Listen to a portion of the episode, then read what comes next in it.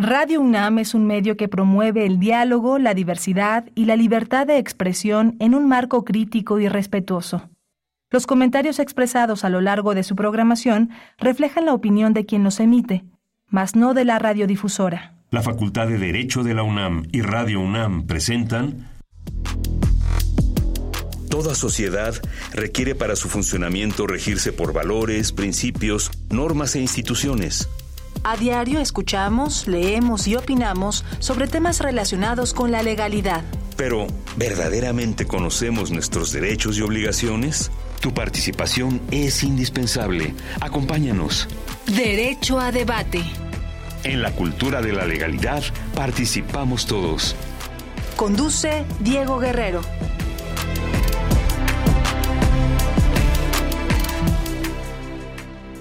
Hola, ¿qué tal? Muy buenas tardes, bienvenidas, bienvenidos a Derecho a Debate en la cultura de la legalidad. Participamos todas y todos. Mi nombre es Diego Guerrero y como cada martes les agradecemos que nos sintonicen por el 96.1 FM. Estás en Radio UNAM. El día de hoy me acompaña la locución Gabriel Pecero Ramos, alumno de tercer semestre de la Facultad de Derecho de la UNAM con quien platicaremos y además nos presentará ahorita a nuestros invitados sobre el presidencialismo de ayer y hoy en México, avances y retrocesos. Gabriel, bienvenido aquí a los micrófonos de Derecho a Debate. Muchas gracias, Diego. Buenas tardes. Buenas tardes a todo el auditorio aquí en Radio UNAM. Eh, vamos a la presentación de los invitados a este programa del día de hoy. Tenemos a la maestra Tania de la Paz Pérez Farca, licenciada y maestra en Derecho por la UNAM, especialista en Derecho Constitucional y titular del órgano interno de control del Banco Nacional de Obras y Servicios Públicos. Mi querida Tania, bienvenida hoy a los micrófonos de Derecho a Debate. Muchas gracias, Diego. Muchísimas gracias, Gabriel. Hola, querido Héctor Virgilio. Nos acompaña también el doctor Héctor Virgilio Jaramillo Rojas, licenciado y doctor en Derecho por la UNAM, maestro en Políticas Públicas y profesor en Derecho Constitucional de la Facultad de Derecho de la UNAM. Doctor, buenas tardes. Muchas gracias a mi amigo Diego, a ti Gabriel y por supuesto un gran honor estar aquí con la maestra Tania, departiendo con el público que sigue Derecho a Debate. Muchas gracias. Muchas, muchas gracias. Y bueno, precisamente el presidencialismo ayer y hoy en México. ¿Qué sabe, qué conoce nuestra comunidad sobre el tema que vamos a abordar el día de hoy? Y regresamos a los micrófonos de, de Radio UNAM, estás en 96.1 FM. Las voces universitarias.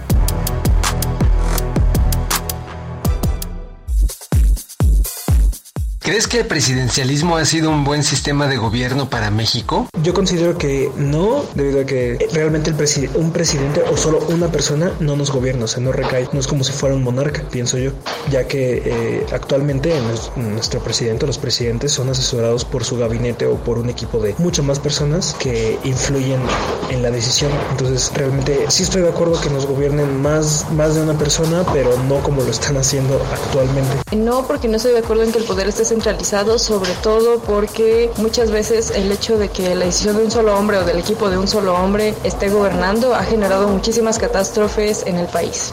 Sí estoy de acuerdo porque de alguna manera debe haber un orden, pero me conflictúa el hecho de que a veces no se haga de la manera correcta o como se tiene establecido. Pues no me atrevería a decir que es la mejor opción, pero lo que sí puedo decir es que es la opción al menos más democrática. Considero que no es una opción tan factible ya que su visión no es precisamente lo que necesita el pueblo. Considero que un gobierno donde se repartiera, donde se repartiera mejor el poder y participaran los ciudadanos podría generar un mejor cambio, pero la gente piensa que una sola persona va a cambiar el país, pero no se da cuenta que es labor de todos el querer cambiar al país. Considero que sí, porque la gente necesita a alguien que lo guíe, pero no se ha aplicado de manera correcta. Considero que es un buen sistema, cuanto menos en el papel, pero ya a la hora de ponerlo en práctica no es efectivo por todas las razones externas a él como la corrupción o robo de identidad, afiliación a partidos, cosas así. Síguenos en Instagram, Facebook y Twitter como Derecho a Debate.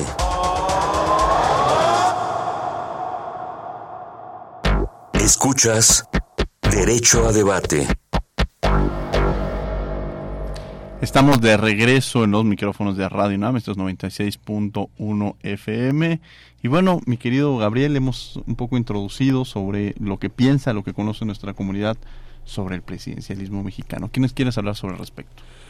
Bueno, el presidencialismo lo entiendo como un sistema político en el cual hay a la par están los tres poderes, los tres órganos de poder, el ejecutivo, el legislativo y el judicial, aunque en el caso mexicano pues se ha caracterizado históricamente por una preponderancia, por una mayor importancia del poder ejecutivo.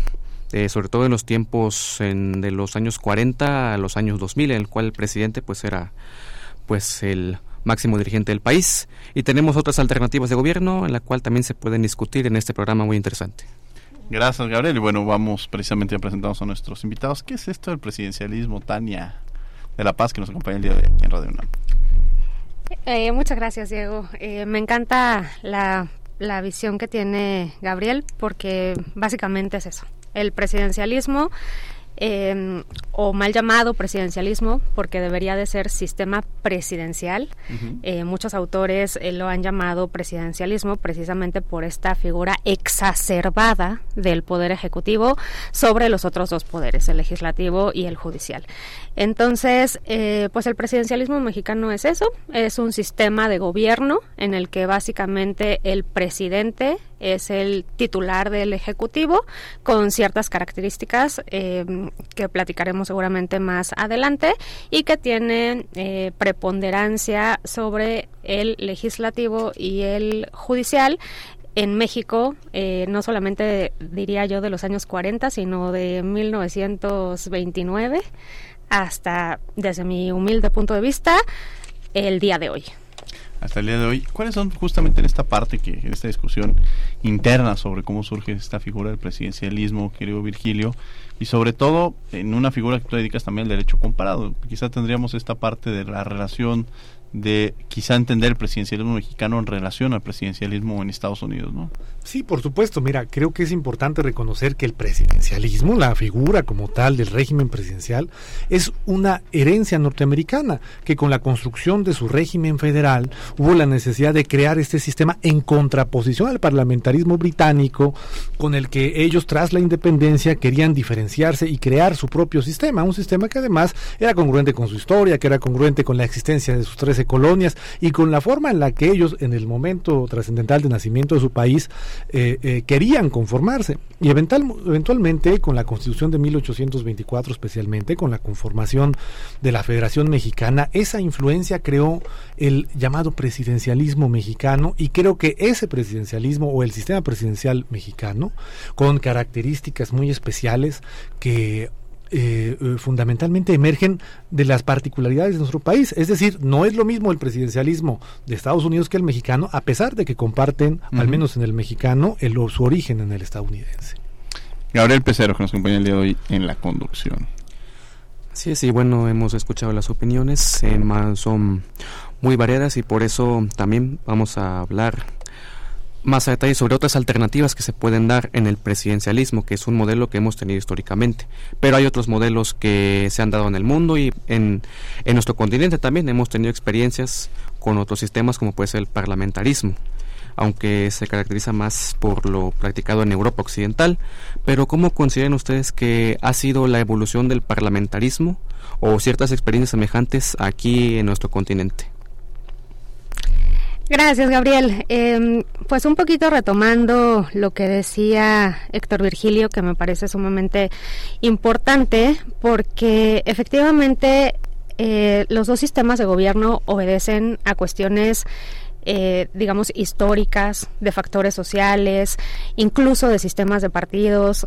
En Latinoamérica hemos visto generalmente eh, sistemas presidenciales, alguno que otro intento por eh, tener un sistema de gobierno parlamentario, pero la mayoría son sistemas presidenciales y quiero unir eh, esto que estoy diciendo con lo que comentaba Héctor Virgilio respecto a son factores históricos. Eh, venimos nosotros eh, a formar una república eh, las 13 colonias, como decía, en Estados Unidos se independizan, México se independiza, la mayoría de los países latinoamericanos se independizan y esto crea la figura de caudillos. Los caudillos, como figura histórica, no quiere decir que eso sea al final el presidente, es esto una figura de un hombre fuerte que eh, simula a este líder que quiere ser eh, presidente, eh, pongámoslo así, de un país, ¿no? Factores sociales, ¿a qué me refiero? También un factor social importante es cómo surge estas cuestiones que escuchábamos dentro de los comentarios,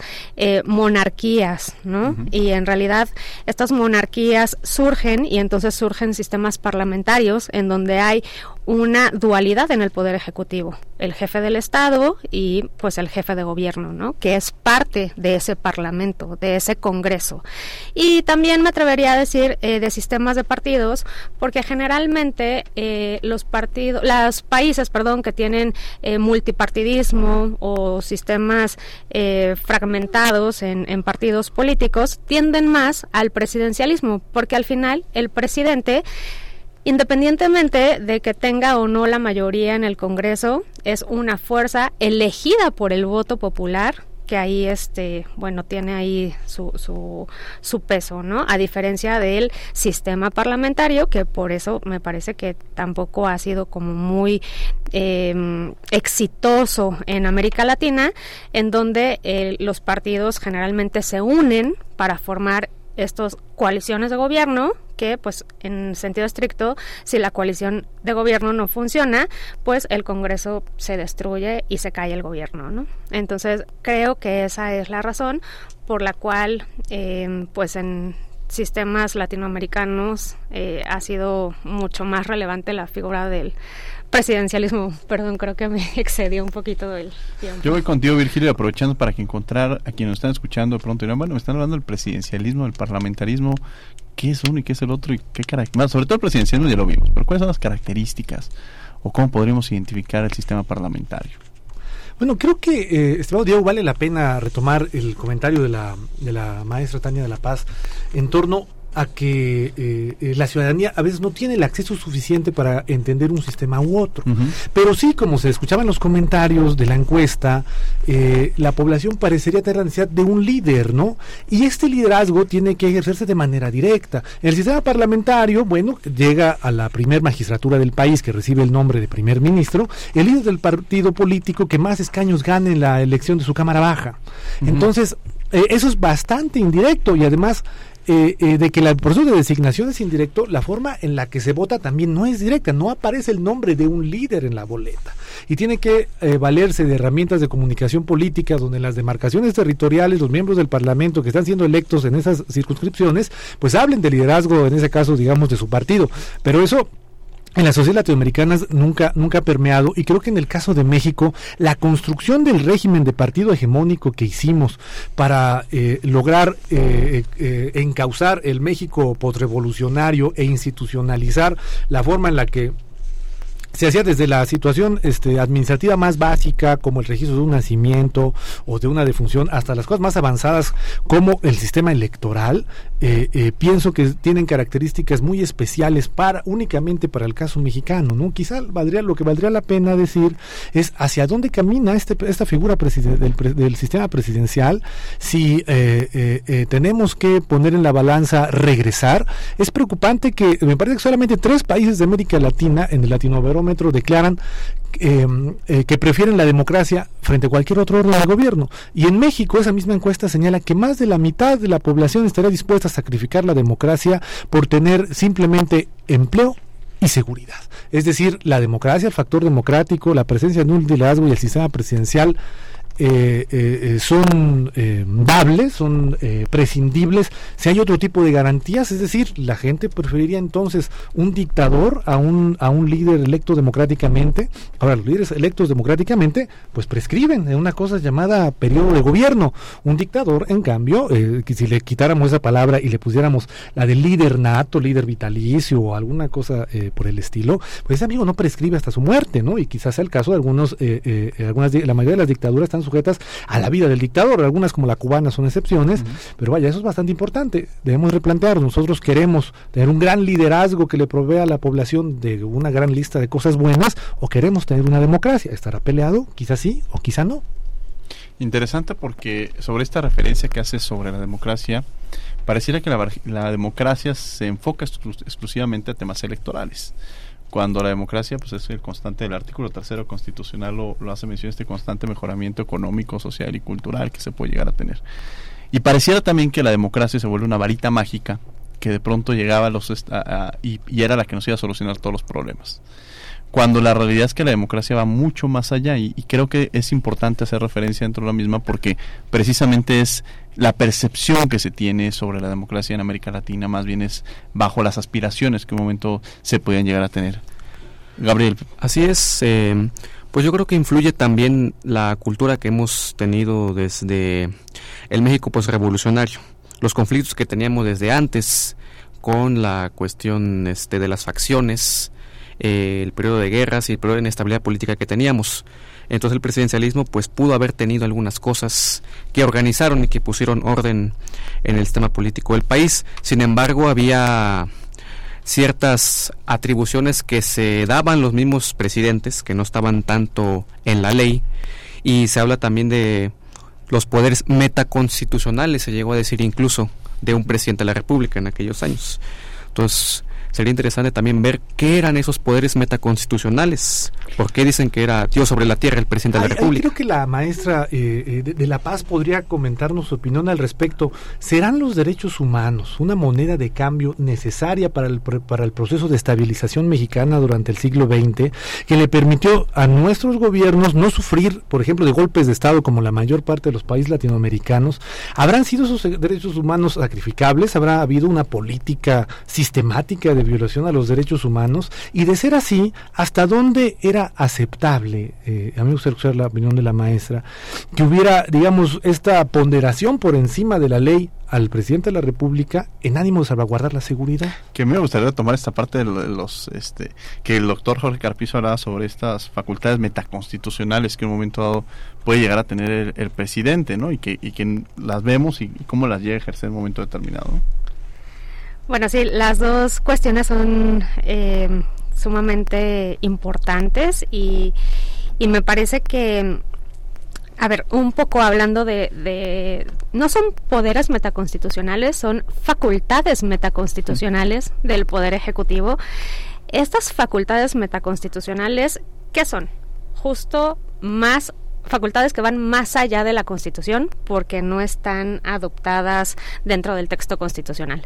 ¿Cuáles decía el doctor Carpizo y me parecen vigentes al día de hoy? Estas facultades metaconstitucionales. El presidente es el jefe del partido, que lo vemos actualmente. El presidente es quien designa a su sucesor. El presidente tiene alguna influencia dentro de los medios de comunicación. Eh, el presidente eh, puede poner a gobernadores, a ciertos eh, miembros del Congreso, ¿no? diputados y senadores. Y estas son muy relevantes porque en realidad eso exacerba esta figura del presidente, ¿no? Y es por ello que también el doctor Jorge Carpizo tituló así su libro, El presidencialismo mexicano. Justo era lo que decía, ¿no? Eh, exacerbar esta, esta figura al grado de tener acción con facultades que van más allá de la Constitución. Que esté bien o esté mal, pues simplemente es una de las características del sistema, así está contemplado. Eh, aquí a mí me gustaría traer como una pregunta al auditorio, aquí a, a Héctor Virgilio, a Gabriela, a ti mismo, Diego, ¿qué tanta regulación necesita el presidente? ¿Qué tanto necesitamos eh, regularlo dentro de este artículo 89 con sus atribuciones? Porque tampoco se trata de tener un presidente débil. Eso pues jamás creo que se ha planteado. El presidente es una figura eh, relevante para el sistema político mexicano, pero hasta dónde están acotadas sus atribuciones para que no vayan más allá de la Constitución. Eh, un poco contestando la pregunta de Héctor Virgilio en que mm, si eh, estamos de acuerdo en tener esta moneda de cambio eh, para las cuestiones de los derechos humanos que han generado esta estabilidad política, yo te diría... Héctor, que todo lo que yo he leído y los autores que se han preguntado por qué México no ha tenido golpes de Estado o gobiernos autoritarios como otros países de América Latina, Y, te decía, todo lo que yo he leído y yo misma, eh, pues los autores y yo nos sorprendemos del por qué no ha pasado eso. Y Sartori básicamente hace este estudio del partido hegemónico, en ese momento el PRI, en 1929 como PNR, eh, Partido Nacional Revolucionario, eh, luego pues en el 38 que cambia por el PRM, Partido de la Revolución Mexicana, y mm, bueno, ya pues en el 46 con Miguel Alemán, eh, el PRI, ¿no? Entonces, lo que decía Sartori es, pues México ha tenido, eh, llamémosle así, entre comillas, la inteligencia de modificar este partido hegemónico para lograr estabilidad democrática porque no es cierto que las bases que tenía el PRI en el 46 o en el 97 o actualmente eran las mismas bases que tenía el PNR o las mismas bases que tenía el PRM. Eran diferentes y nacen por cuestiones diferentes. Calles em, toma este partido eh, porque evidentemente no quería dejar el poder, pues ustedes saben que se conoce la época del maximato, del jefe máximo, eh, de repente con Lázaro Cárdenas surge esta evolución del partido político, ven que no quieren que exista oposición real. Y entonces es cuando cambia al PRM, lanzan a Calles al exilio. Y entonces Cárdenas lo que ubica es necesito cohesión entre la parte obrera, entre la parte campesina, entre la clase popular con los trabajadores. Eh, y entonces forma este partido político. Y después, con Miguel Alemán, eh, se hace este PRI en el que dice, no, es que en realidad yo necesito incluir a un nuevo sector, la clase empresarial. Entonces, en realidad, eh, desde mi punto de vista, no solamente ha sido esta moneda de cambio la estabilidad de los derechos humanos, porque pues a lo largo de la historia de México hemos visto graves violaciones a derechos humanos, sino también es la parte política y en este sentido, cuáles son las negociaciones que se tienen que hacer con diversos grupos para poder tener esta gobernabilidad y para poder tener esta estabilidad en el país. Gabriel Pecero, adelante. Así es. Eh, pues yo creo también discrepo un poquito en la cuestión de que la, del presidencialismo en la perspectiva del México revolucionario al actual. En cuanto a que actualmente pues ha habido más, este, sobre todo en, la cuestión de las elecciones de los gobernadores, eh, que hoy se puede ver que ha habido una mayor apertura desde los años 2000 para acá hasta este periodo actual. En, en aquel periodo, en el periodo del PRI, pues lo que había era que el presidente era Dios sobre la tierra. El presidente ponía abiertamente a su sucesor, designaba y dejaba ciertos este facultades especialmente a los gobernadores para controlar a sus municipios. Solamente los los municipios importantes o clave para el presidente pues eran los que designaba directamente él. Eh, pues también aunque ciertamente hay unas cosas que se mantienen y otras que pues se han dejado. Puede ser por ejemplo la cultura que se tenía desde entonces de que el presidente debe inclusive debe dejar a su sucesor se decía debe dejarlo. Es una cultura que, que se arraigó en, la gente y que ahora pues también esa esa parte puede ser que se mantenga que se mantiene esa cultura popular de que debe haber un hombre o una persona fuerte al frente del poder ejecutivo. Pero ya de parte de la persona, en este caso del presidente de la República, pues ha habido cierta más, más libertad para que haya más inclusión de los poderes en la República, porque antes, por ejemplo, pues se designaba el poder judicial o legislativo, pues todos le respondían al presidente que sí. Hoy que podemos ver diferencias y similitudes en la relación del poder judicial y legislativo con el presidente cuál sería la evolución que ha habido históricamente. Bueno, eh, creo que es justo también añadir que en esa eh, en esa especie de tradición de dejar sucesor, pues había un matiz que no se puede dejar de lado, ¿no?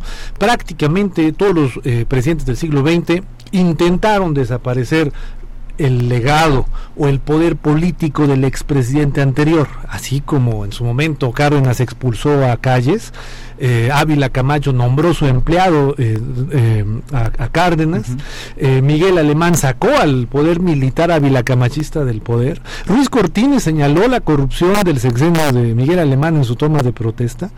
en el caso de Ruiz Cortines con con López Mateos pues no fue necesario, Ruiz Cortines se retiró al exilio a su, a su Veracruz.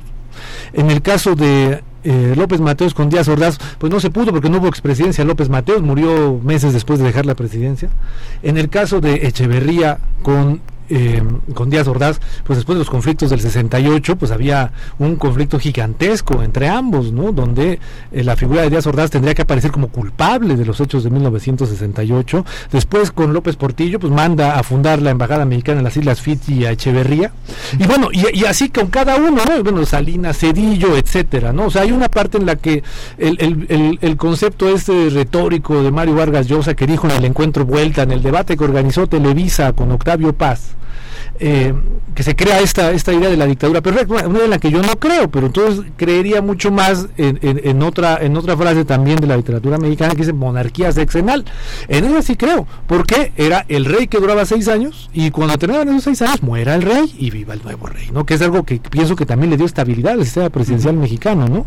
Ahora creo que también valdría la pena hablar un poco más de actualidad.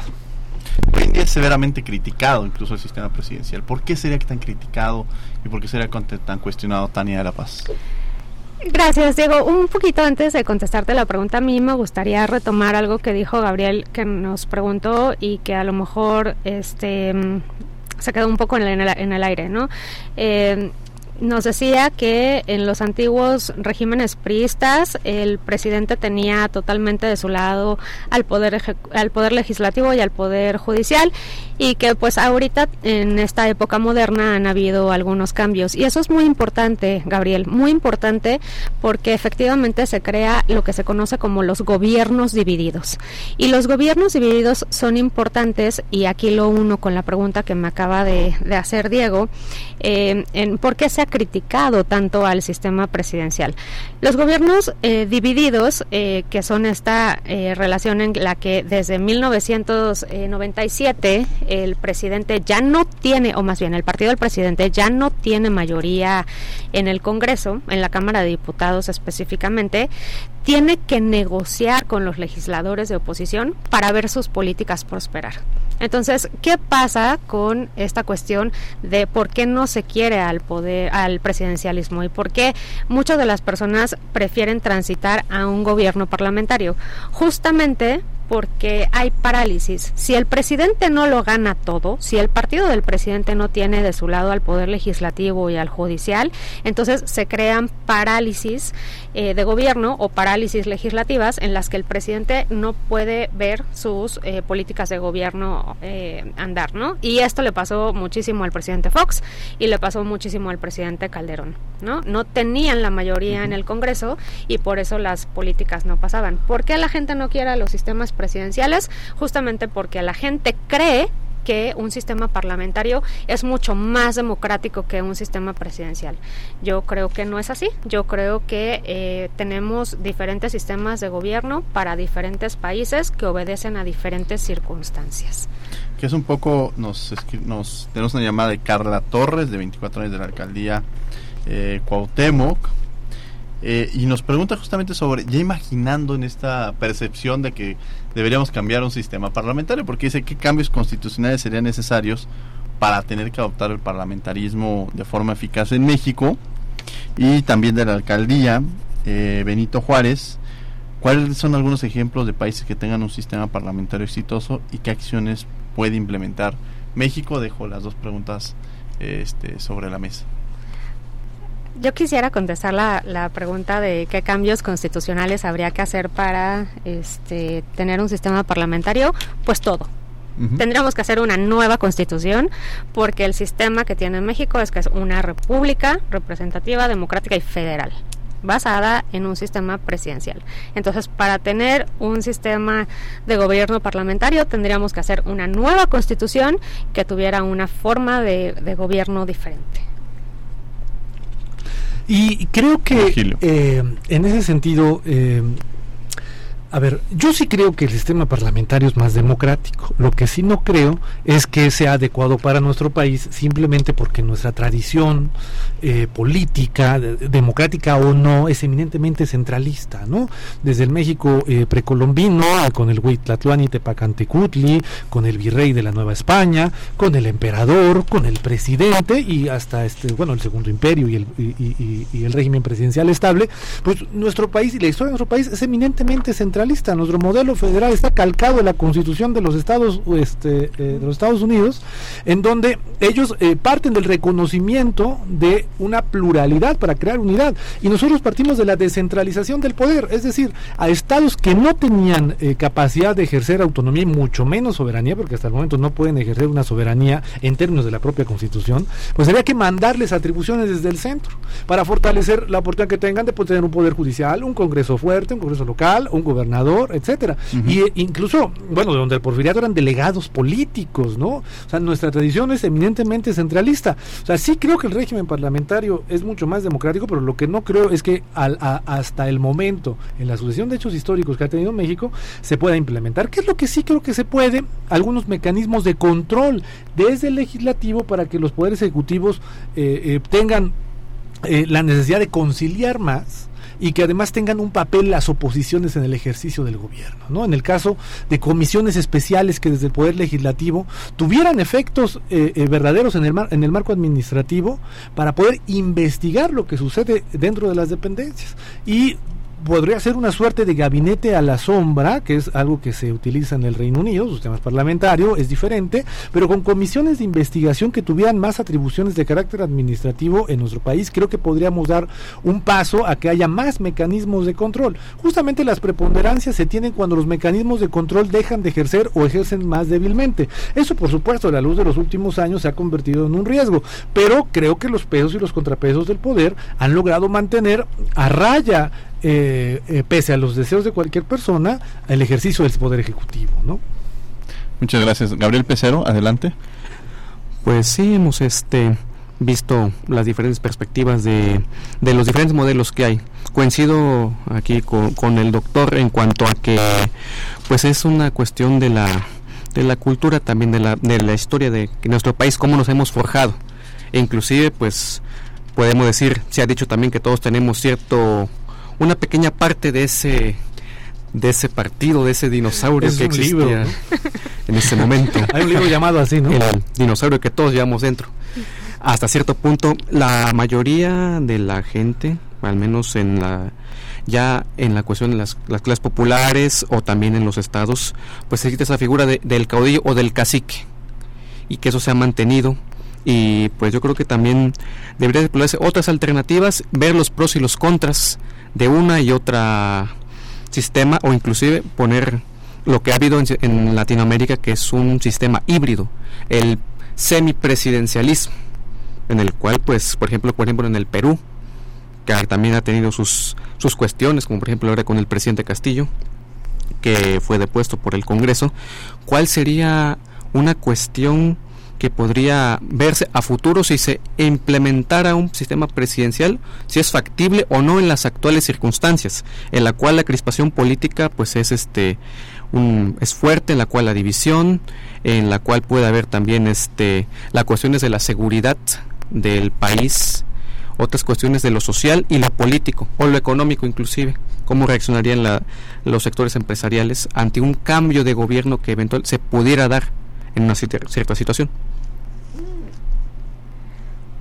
Bueno, yo creo que mm, eh, hablar ya de un cambio de sistema de gobierno sí sería muy fuerte, sobre todo para los mexicanos ciudadanos de a pie, ¿no?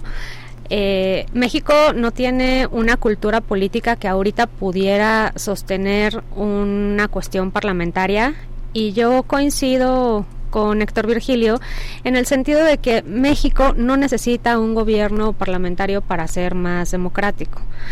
Eh, muchos autores manejan que el sistema presidencial es mucho más democrático que el sistema parlamentario porque tanto el ejecutivo como el legislativo son electos por el voto popular. Y qué mejor democracia que la gente elija a sus gobernantes. Entonces, en realidad, a mí me parece que más que buscar una forma de gobierno alternativa para México, debemos emplear eh, todos nuestros instrumentos, nuestros esfuerzos, nuestra inteligencia para crear consensos y entonces generar políticas de gobierno que funcionen con el sistema que tenemos. Y se ha demostrado que así ha sido. Muchos países en Latinoamérica eh, tienen estos consensos al interior y entonces es cuando las políticas de los presidentes se ven reflejadas de cara a la ciudadanía y en beneficio de la misma.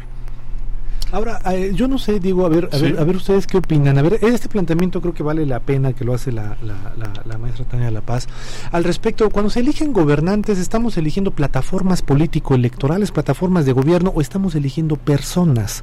Creo que cuando elegimos personas, abonamos eh, justamente a, intentar eh, revivir e, esa idea del caudillo, porque eh, por ejemplo, en las democracias indirectas, donde se puede votar más por el partido y dependiendo de esos votos es su asignación de diputados o de miembros de la Cámara, pues e, e, e, evita un vicio que tenemos en México, donde el diputado no está preocupado por ejercer su, labor de representante de la nación en el poder legislativo para hacer leyes, sino está preocupado por buscar a ver dónde consigue despensas para darlas en su distrito, para ser reelecto, para ser este alcalde, para ser diputado local, si era federal, y es decir, eso crea un círculo vicioso que saca de la función legislativa a los legisladores legisladores y que con la complacencia de coordinadores parlamentarios que buscan gobernar la Cámara simplemente en la Junta de Coordinación Política, pues los legisladores en lo individual están sujetos a buscar eh, eh, su siguiente cargo exclusivamente en el trabajo comunitario que hagan. Un diputado, su naturaleza no es ser gestor de absolutamente nada, es legislar.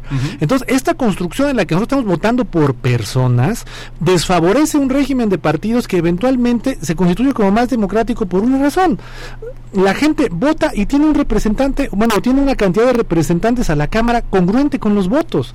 Y eso no importa si se llama Juan, o se llama Pedro, se llama Juan, o se llama Petronila. Eso es lo que no importa. Lo que importa es si, de acuerdo a su plataforma político-electoral, a la gente le agrada la plataforma política. Ahora, en la democracia mexicana estaremos preparados para hablar de plataformas donde la gente libre y espontáneamente logre interiorizar una plataforma política para eventualmente votar por ella sin importar quién sea el candidato. A lo mejor no. Había en los años 70 eh, la, la frase del señor Reyes Ceroles, primero el programa y luego el hombre para definir a los candidatos, ¿no? Creo que la democracia mexicana no lo ha logrado, pero tampoco hay que estresarnos. Muchas democracias en el mundo tampoco lo han logrado, ¿no? Ahora hay una parte o alguna propuesta que de pronto se ponen sobre la mesa sobre estas coaliciones de gobierno, ¿no? Y si esta figura de coaliciones de gobierno lo mismo que gobiernos de coalición o qué significan este este concepto que muchas veces se escucha este constantemente. Yo empezaré primero con Tania después. Creo que Tania tiene que hablar porque tiene a la mano su libro Las coaliciones de gobierno editado por la editorial Porrúa. Está agotado porque es un gran libro, así que eh, ojalá lo puedan conseguir los que nos escuchan, pero creo que la respuesta le corresponde a la maestra Tania. Gracias, este sí aquí, gracias por soplarme y que tengo aquí mi acordeón. Las coaliciones de gobierno, un gran tema, gran tema eh, porque es poco entendido, sobre todo en sistemas presidenciales. Las coaliciones de gobierno son justo eso, unión de diversas fuerzas políticas que se reúnen para lograr fines comunes con recursos comunes para lograr políticas de cara a la ciudadanía. ¿Y por qué son difíciles de entender en sistemas presidenciales? Pues por todo lo que ya hemos hablado, ¿no? El presidente, cuando es electo por el pueblo, eh, en México, por ejemplo, no tenemos segunda vuelta, entonces no importa si una minoría elige ese presidente, es el presidente de la República y, como diría Juan Luis, eh, Juan Lins, el presidente el que lo gana todo. No tiene ningún incentivo para formar ningún acuerdo con ninguna otra fuerza política porque es el presidente de la República y pues en realidad él va a gobernar, gobernar como él considere necesario. ¿Qué pasa en un sistema parlamentario? se forman necesariamente estas coaliciones de gobierno porque de no lograr consensos la coalición cae y el gobierno cae. Entonces, en realidad hay incentivos por parte de todos los partidos políticos o la mayoría de los partidos políticos para lograr que la coalición funcione. En un sistema presidencial, y ya lo decía en mi comentario pasado, esto eh, funciona y tan ha funcionado que la mayoría de los países latinoamericanos ha tenido coaliciones de gobierno. Y voy a decir algo que eh, puede ponernos a todos en sorpresa, pero que es cierto y ahí está la bibliografía y lo pueden consultar. Cuando el régimen de Pinochet cae, cae por una coalición de gobierno. Cae porque cuando pierde el plebiscito, el presidente Pinochet trata de hacer una modificación a la ley electoral para que haya mayor representación de senadores en los distritos chilenos. ¿Qué es lo que pasa? Las fuerzas opositoras forzosamente tienen que ponerse de acuerdo y lograr consensos para lograr que el presidente salga. Y es así como sale el presidente Pinochet. ¿Qué es lo que sucede? Que eh, lamentablemente en México no estamos eh, preparados, acostumbrados o no tenemos la cultura de sentarnos a negociar con otras fuerzas opositoras para lograr estas políticas de gobierno. No se necesitan reformas constitucionales ni legales. Hubo una reforma constitucional en 2014 en, en la que al presidente eh, se le otorga la facultad de generar gobiernos de coalición cuando lo considere necesario y luego hay un párrafo ahí muy raro que dice eh, con el convenio este que el Senado apruebe y el convenio y el programa que el Senado apruebe. Esto debe de ser anterior a la cuestión electoral. ¿Y por qué digo anterior a la cuestión electoral? Porque la gente también confunde las coaliciones de gobierno con las coaliciones electorales y las coaliciones de proyecto determinado, que son cosas totalmente diferentes. México ha tenido durante muchos años coaliciones electorales que se rompen ahí, solamente se utilizan para ganar la elección presidencial, pero cuando el presidente llega al poder se olvida de las fuerzas que lo ayudaron a conseguir ese poder y no se crean políticas de gobierno. Las coaliciones de proyecto determinado son las coaliciones legislativas, en donde sí el partido del presidente negocia con otros partidos dentro de la Cámara para lograr que salga una política en cualquier cosa, en cualquier tema, pero solo es esa. Y después pueden juntarse con otros partidos políticos para lograr que esta otra propuesta salga adelante. La coalición de gobierno no. La coalición de gobierno invita a los otros partidos a formar parte de ese gobierno. Se tienen gabinetes eh, multipartidistas y adicionalmente se tiene esta negociación con el poder legislativo y las fuerzas opositoras para lograr eso, políticas de frente a la ciudadanía. A mí me gustan más, eh, existen coaliciones de gobierno eh, antes de las elecciones y después de las elecciones, a mí me gustan más las coaliciones de gobierno que se dan antes de la elección porque le estás diciendo a la gente por lo que va a votar. ¿no? Y, luego no se llevan eh, sorpresitas pero eh, eh, han existido en América Latina también coaliciones que se crean, coaliciones de gobierno que se crean después de las elecciones. Entonces, es un tema muy interesante eh, que requiere la verdad un gran entendimiento porque confundimos mucho lo que es una coalición de gobierno. Bueno, Virgilio. sí, eh, creo que, bueno, por supuesto que los gobiernos de coalición, que además están en boga eh, mediática desde hace un par de años especialmente, o al menos el último año, eh, por supuesto que tienen un riesgo que lo delineó la, la, maestra de la paz, pero que vale la pena decirlo de manera muy concreta. A ver, el, el elector vota de manera diferenciada, atomizando sus preferencias y otorgando eh, una legitimidad, digamos, marginal en términos políticos a gobernantes que eh, surgen de las minorías mayoritarias, ¿no? es decir, o de la minoría eh, más grande.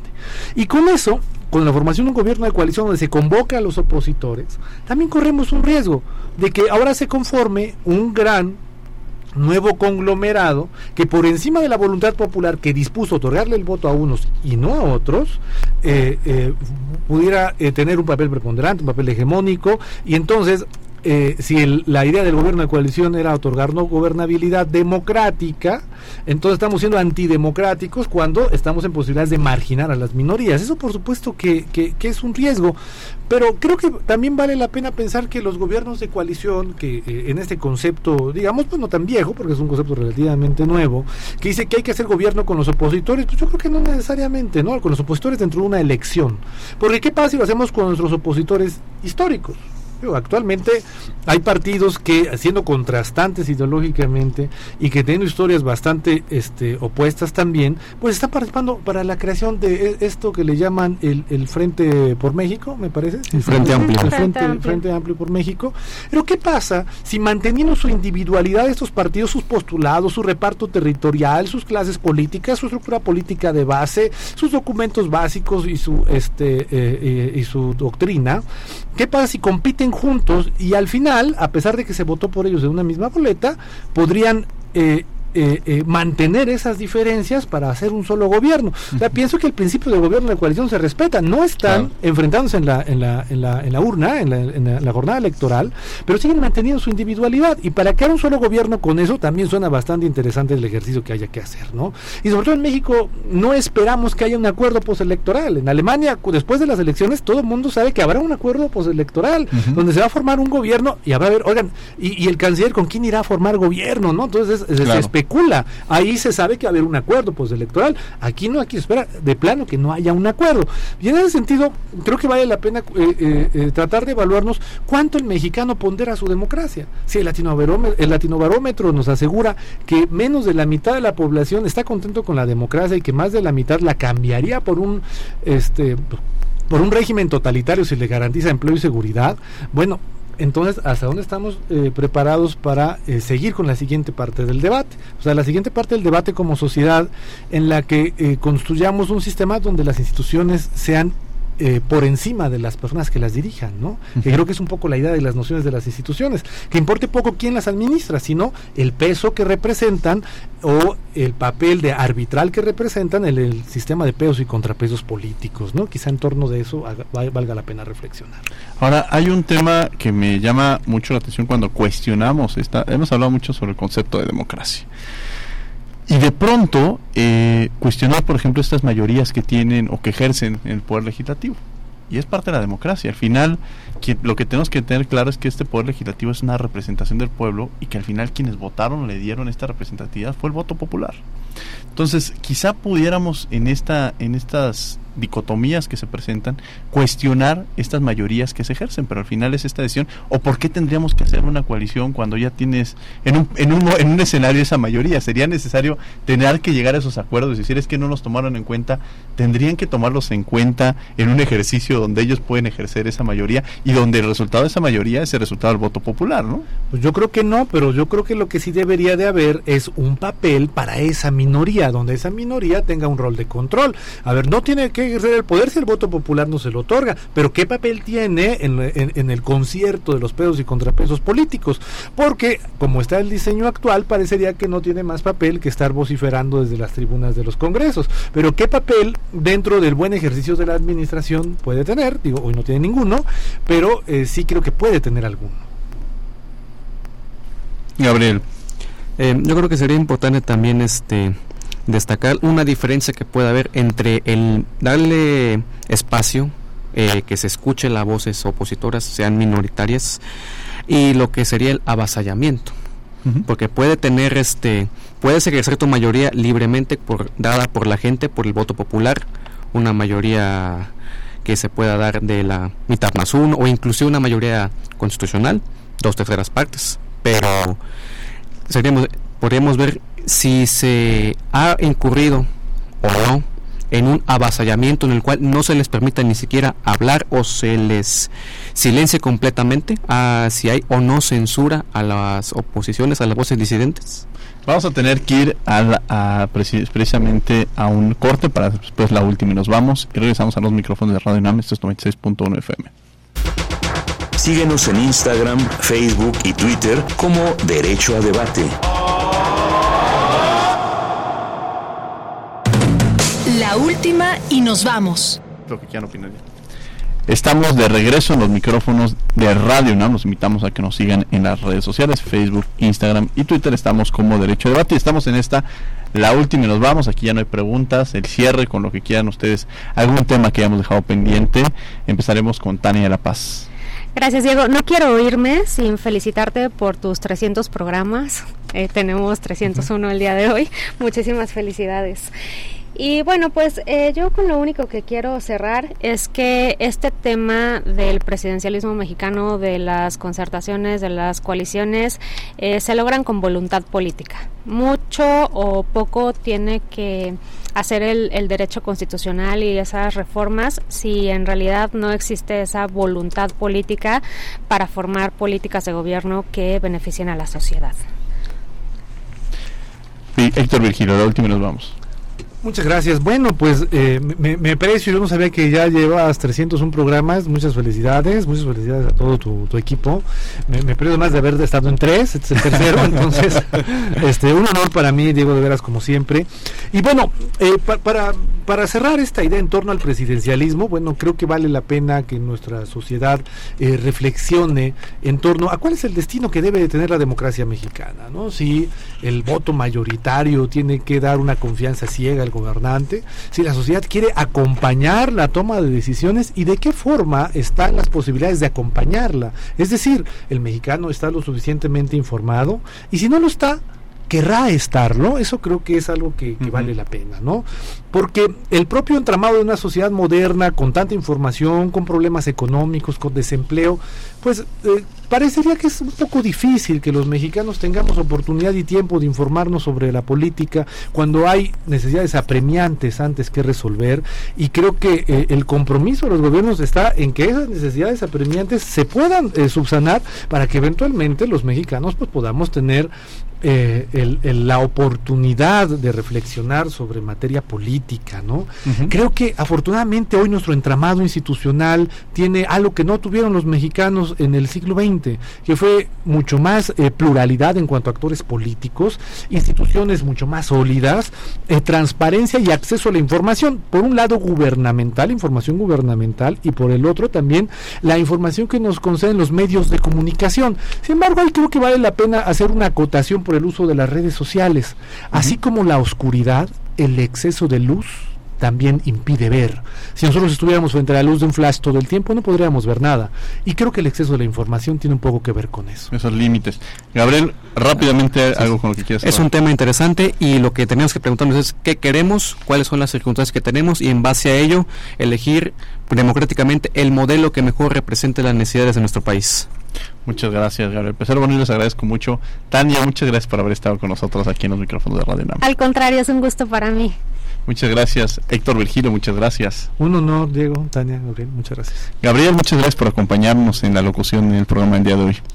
Muchas gracias, Diego, y por saludos al auditorio y pues Buenas tardes. Saludos a Papantla también, ¿no? Sí, a Papantla, saludos especiales. y bueno, desde luego agradecemos a la Facultad de Derecho de Radio UNAM. Los miércoles estamos en el canal 22, el canal cultural de México, en Cultura al Derecho a las 7 de la mañana y a las 5 de la tarde, abordando diversos temas desde literatura, música, pintura, cine, serie de televisión, desde un enfoque jurídico.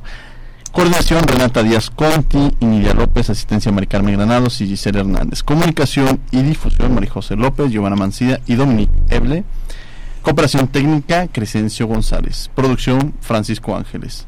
No olviden que nos escuchamos de ley todos los martes. Los invitamos a que sigan con la programación musical de Radio UNAM. Esto fue Derecho a Debate.